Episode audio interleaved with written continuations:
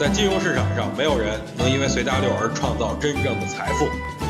在交易上，必须要有独特的见解，才能在投资市场里叱咤风云。大家好，我是王彪，我为自己代言。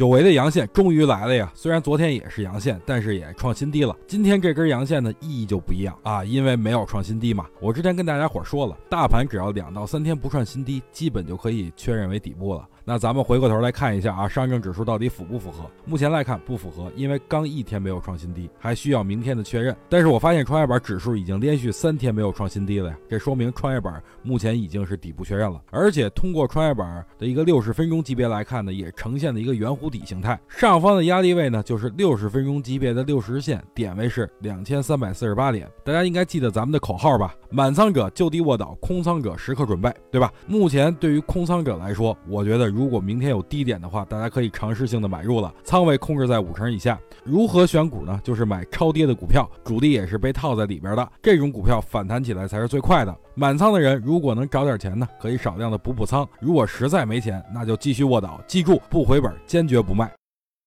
想听更多彪哥的语音，可以添加彪哥微信公众账号王彪 HT，或在新浪微博上搜索王彪 HT 来跟彪哥进行互动哦。